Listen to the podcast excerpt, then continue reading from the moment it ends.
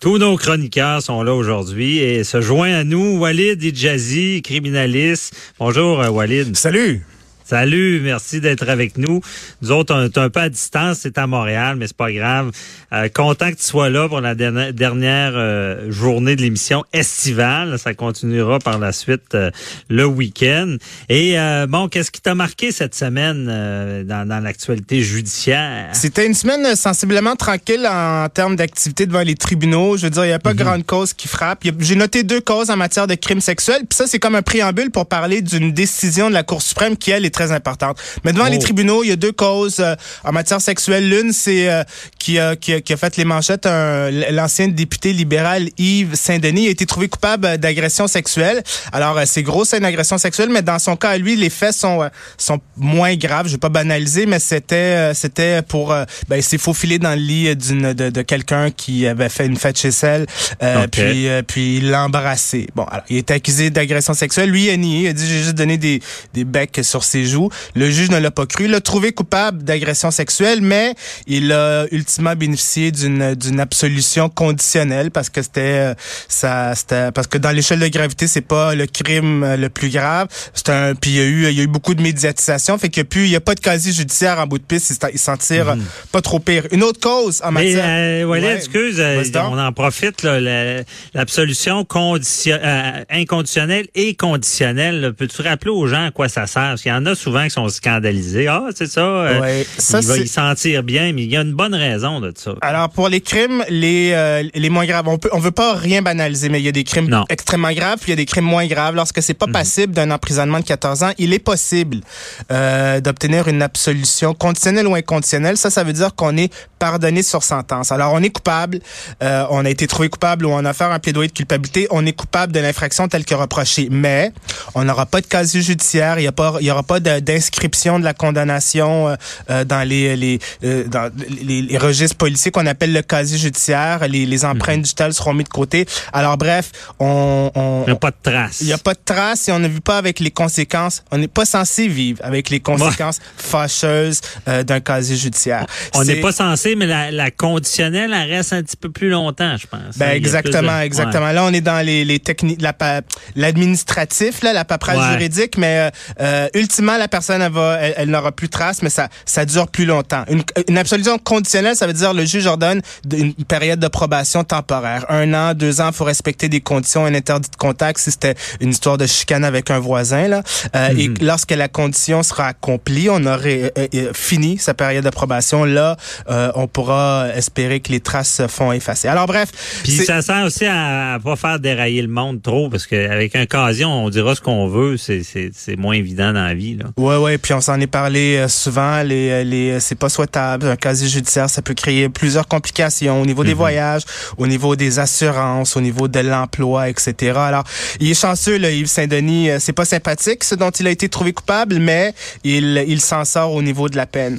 Mhm. un autre individu, l'autre cause qui, ça frappe un peu. C'est, c'est, mais c'est un procès qui suit son cours. On est loin d'avoir terminé. Un, c'est à Montréal, un dénommé Denis Désiré. Ça frappe parce que lui, c'était le responsable de la sécurité d'une école secondaire oh. à Montréal-Nord pendant 10 ans. Alors, euh, quelqu'un en position de confiance, et il se trouve accusé de proxénétisme auprès d'une jeune fille. Alors, c'est extrêmement grave.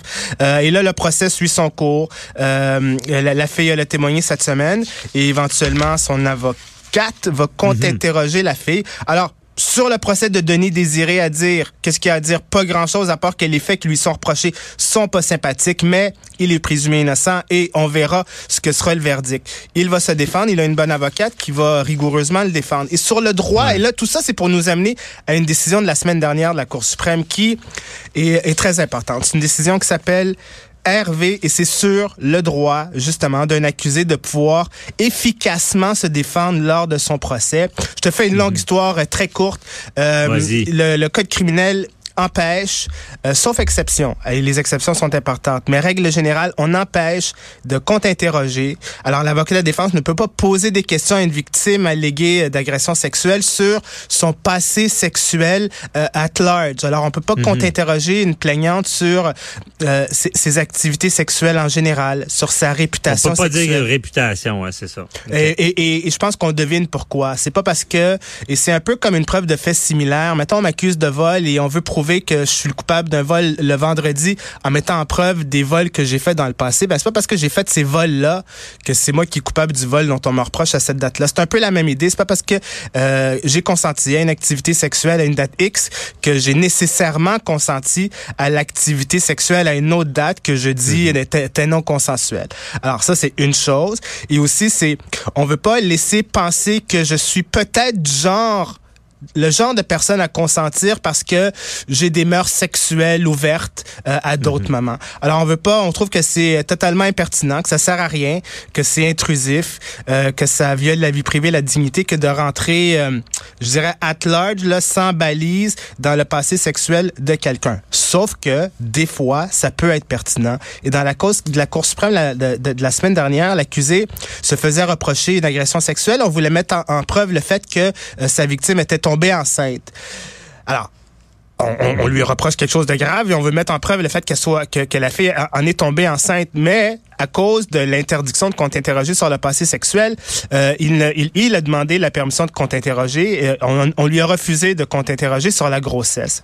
Euh, tout ça, ça a monté jusqu'en Cour suprême et la Cour suprême dit effectivement il y a ces protections là, mais c'est pas, il y a quand même le compte interrogatoire. La personne a le droit de se défendre. Il faut un équilibre entre le droit à une défense pleine et entière et d'un autre côté euh, la dignité de la femme. Tout ceci pour dire que la personne peut se défendre si euh, euh, si c'est ciblé, si c'est balisé, si on explique au juge que j'ai une activité sexuelle précise, pas son passé au complet, mais une activité sexuelle précise pertinente quant à l'accusation qu'on me fait. On dit que je l'ai mis enceinte, alors je vais pouvoir la contre-interroger là-dessus.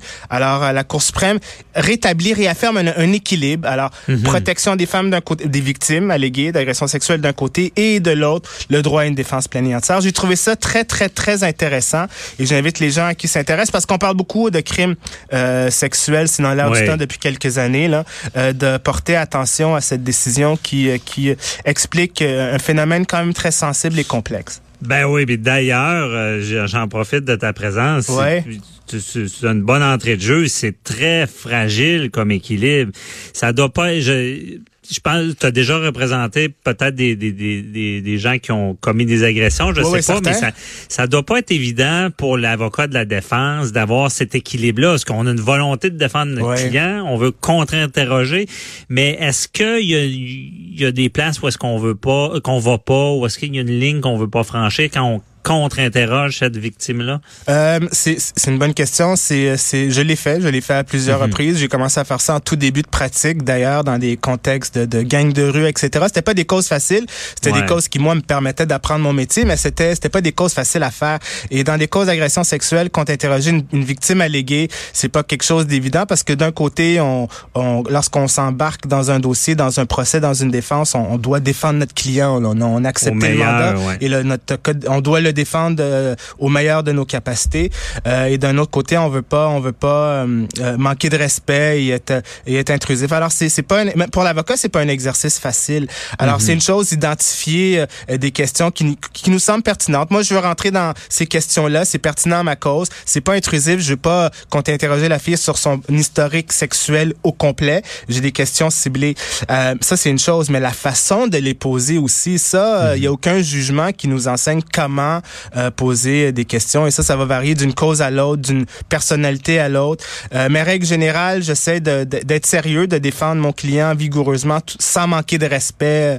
Le terme, c'est vexatoire. On veut pas mhm. euh, rentrer dedans quelqu'un. On veut pas euh, l'abaisser, la minimiser, l'insulter, la diminuer. là.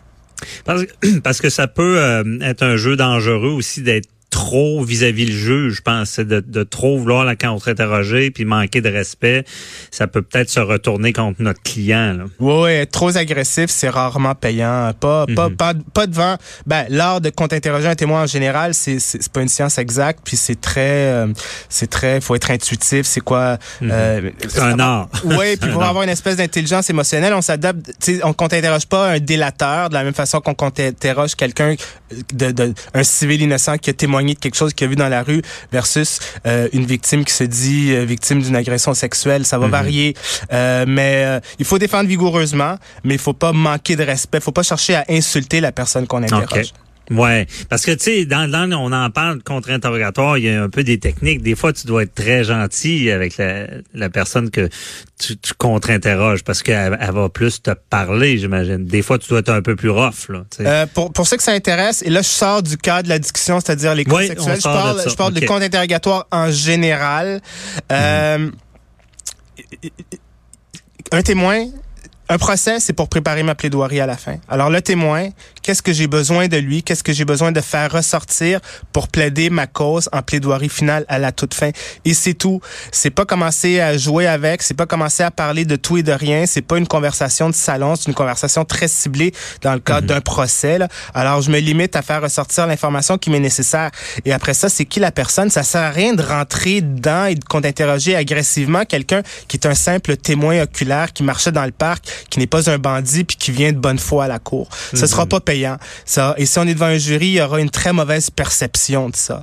Euh, Mais en même temps, je vais pas flatter dans le dos un, un délateur dans une affaire de drogue. Si euh, je mhm. suis convaincu qu'il ment, qu'il fabrique la preuve, là, je vais, je vais rentrer dedans un peu plus euh, agressivement. Alors, ça va dépendre de la personne, ça va dépendre de la cause, mais c'est euh, le compte interrogatoire, c'est l'arme le plus important hein, pour un ben avocat de la défense. C'est c'est c'est l'arme le plus important. C'est l'outil de travail principal et c'est quelque chose qui doit qui se développe et qui se perfectionne d'une cause à l'autre. Mhm. Des fois, on, veut des aveux. On, des fois, la, méthode, c'est d'être gentil, puis des fois, c'est d'être méchant. Ça dépend à qui on parle. J'ai vu des avocats être tellement gentils, puis la, la, la, personne interrogée, ils les aimaient tant, mais ils disaient ce que l'avocat voulait. Eh donc, power of nice, comme on dit, à force de la gentillesse. Euh, donc, merci beaucoup, euh, Walid Jazzy. Euh, très intéressant.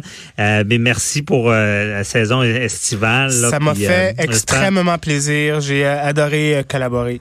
Ben oui, puis merci, c'était un très bon vulgarisateur. Puis ça va continuer, en tout cas, on se reparlera, ce serait ben fun que tu reviennes euh, aussi à, l'occasion. Et à l'auditoire, je, ça, ça, me fait plaisir de, de vous expliquer les causes criminelles la semaine. Ah ouais, puis on, va continuer à te voir dans les médias, euh, j'imagine. C'est pas ça pour.